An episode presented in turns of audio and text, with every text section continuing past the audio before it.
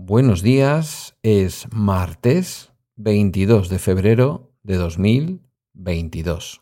Yo soy Pedro Sánchez y esto es Bala Extra, un programa sobre mis cosas que en el fondo son las tuyas.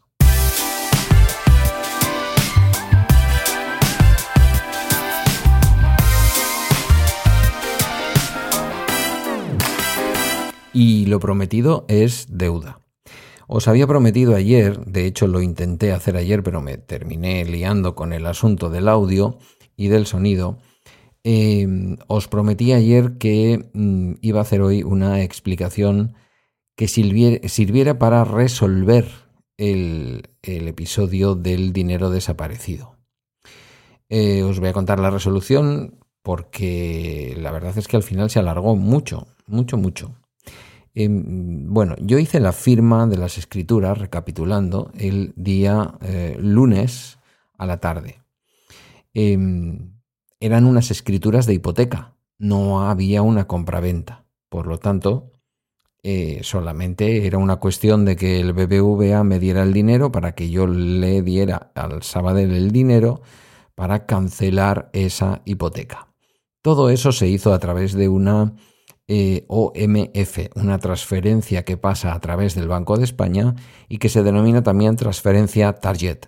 ¿Por qué? Pues porque es una transferencia que el BBVA, para asegurarse que me está dando el dinero y yo no me voy a comprar un Lambo, em, digamos que le mete en su ADN el puntito este de el dinero va exclusivamente para pagar eh, la hipoteca que Pedro tiene con el Sabadell, dado que la vamos a sacar del registro, la vamos a cancelar y la hipoteca la va a tener a partir de ahora con el BBVA.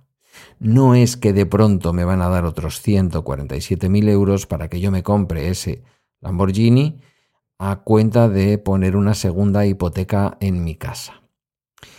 Bueno, pues esa transferencia Target esa transferencia vía OMF o, vía Banco de España, transferencia OMF, efectivamente había llegado al Sabadell y se produjo un primer, mm, ¿cómo decirlo? Un primer error por parte del Sabadell y es que no supieron ver dónde estaba el dinero y eso me tuvo entretenido bastante tiempo la mañana del martes.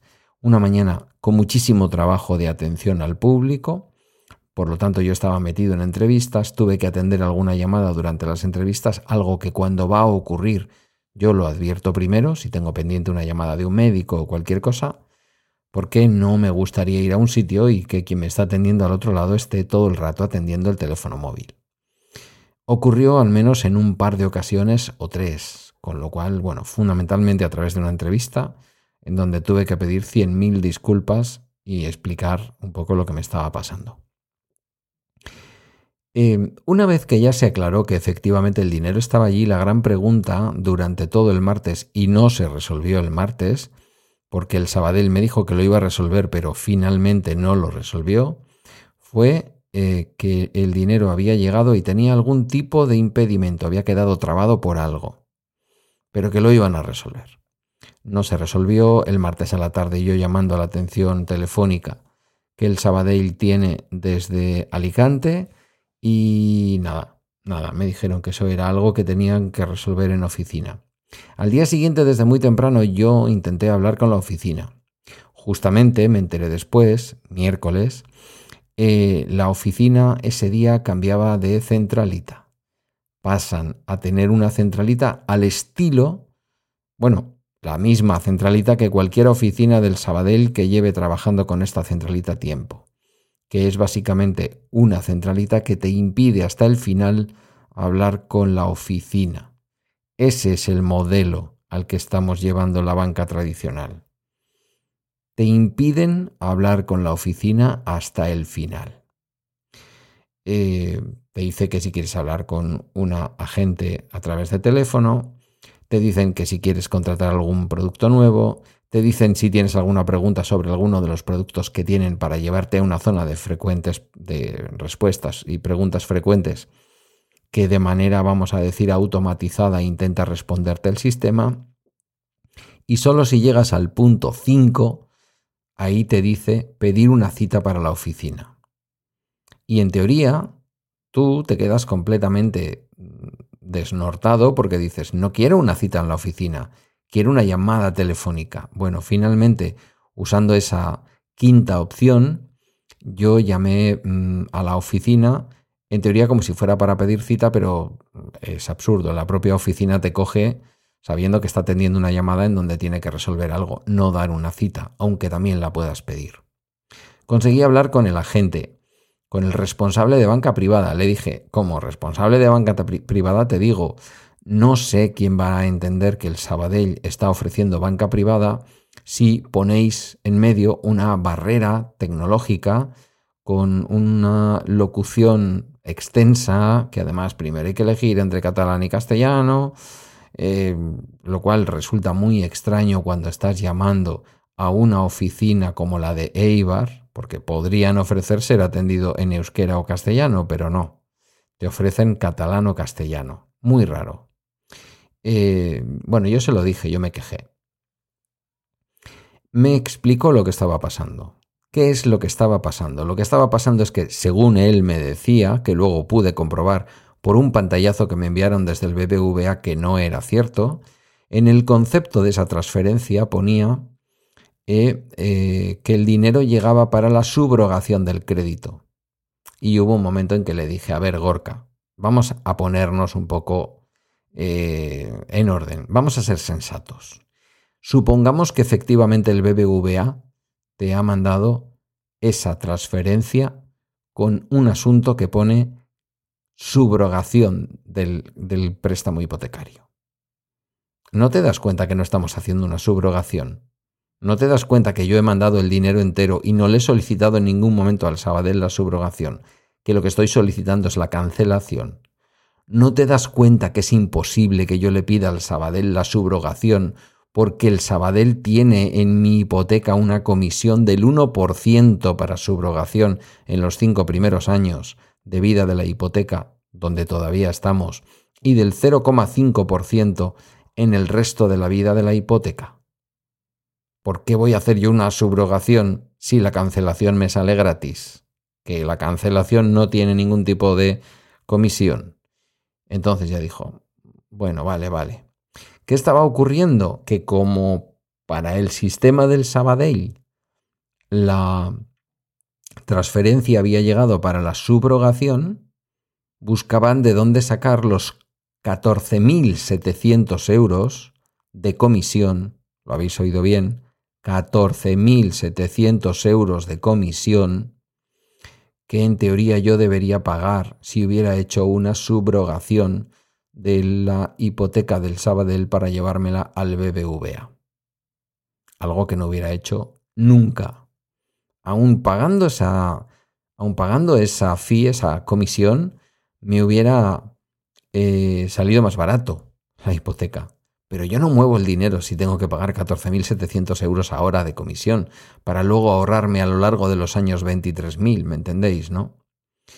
Bueno, mm, el BBVA, cuando yo le dije lo que estaba pasando, me mandaron una captura de pantalla de cómo figuraba la orden en el sistema del BBVA y claramente ponía cancelación, concepto, cancelación de la hipoteca de don Pedro María Sánchez, número ta ta ta ta ta ta ta ta.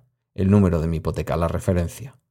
De la hipoteca del Sabadell, para que al Sabadell no le quedara ninguna duda de que había que cancelar y de cuál hipoteca había que cancelar y de quién era el titular. Bueno, se resolvió y finalmente me mandaron la, el certificado de saldo cero. Pero muy mala experiencia muy mala experiencia que además es una pena porque empaña una extraordinaria relación con el Sabadell. Y es una experiencia además que yo atribuyo al hecho de todos los cambios que están sufriendo, vuelvo una vez más, y aunque como en la viña del Señor, en las oficinas bancarias hay de todo, vuelvo a hacer una defensa aquí de quienes están en la primera línea de fuego en las oficinas bancarias, ¿Por qué no se puede estar con tanto trabajo, con reducciones de personal e intentando además que los usuarios habitualmente acostumbrados a un trato amable y a un trato directo personal, cuando llegamos a hablar con alguien en oficina a través del teléfono, hayamos pasado por 25.000 filtros y llevemos un rato intentándolo, lo que ya te predispone a tener un poquito de mala leche. Bueno, finalmente lo que digo, el dinero se dedicó a eh, cancelar la hipoteca. Eh, para el Sabadell ya está cancelada. Finalmente, además, con fecha de efectos, fecha de valor del día lunes, que creo que recordar que fue 14. Sí, fue 14, porque hoy es martes 22, fue el, fue el lunes 14. Eh, porque además también estaba hecha así esa transferencia. Se hizo el martes a la mañana con fecha de efectos del lunes. Que eso luego tiene los efectos que tenga entre las entidades, ¿vale? Si el dinero ha llegado más tarde, pero la fecha de valor es el lunes, pues no sé si hay algún tipo de interés o alguna cosa, lo que sea, no me importa. El caso es que ya definitivamente el dinero está, eh, bueno, se ha utilizado para saldar la deuda con el Sabadell y ahora ya aunque dio también coletazos a lo largo del miércoles hasta el final del día e incluso primeras horas del jueves, y aquí me ayudó mucho mi agente del BBVA, el agente independiente del que ya os he hablado, que es como funciono, que colabora con una eh, oficina, pero que él y su socio tienen una empresa independiente autorizada por el BBVA y que trabaja en exclusiva con productos del BBVA, pero bueno, pues con la libertad de no estar bajo las órdenes directas del propio BBVA. Con su ayuda conseguí resolver eso también con la gestoría, una filial de Indra, que es quien se está encargando por aproximadamente unos mil euros eh, de levantar la hipoteca anterior. Esos mil euros, bueno, he tenido que dejar una provisión de fondos de aproximadamente 1.200, pero calculan que puede costar entre 800 y 1.000 euros, van para la cancelación de la hipoteca anterior en el registro y para, bueno, lo que se llama levantamiento de hipoteca, lo que habitualmente denominamos levantamiento de hipoteca. Lo que cuesta eh, eh, estrictamente el registro eh, y evidentemente sus honorarios como gestoría, que serán pues 300 o 400 euros, lo que corresponda, porque estas cosas baratas no suelen ser. bueno, hasta aquí. Ya he saldado esta cuenta tanto con el Sabadell como con vosotras. He definitivamente contado qué ocurrió con el dinero. El dinero no estaba perdido, en ningún momento podía estar perdido, esto ya lo sabíamos, yo ya lo dije la semana pasada, pero es verdad que en un momento así eso incluye bastante ansiedad a todo lo que ya de por sí supone, en este caso, aunque no haya una compra de una casa, sí la contratación de una nueva hipoteca. Así que eh, se acabó este episodio, este de hoy, el episodio de la hipoteca, y damos el paso siguiente que es realmente trabajar al 100% con el BBVA. Algo que ocurrirá a partir de finales de marzo, comienzos de abril, primera semana de abril, cuando ya cerraré absolutamente todas mis cuentas y todo lo que tengo todavía en el banco Sabadell. Que tengáis un fantástico martes, gracias por tu tiempo, gracias por la escucha un besito o un abrazo largo, lo que tú prefieras.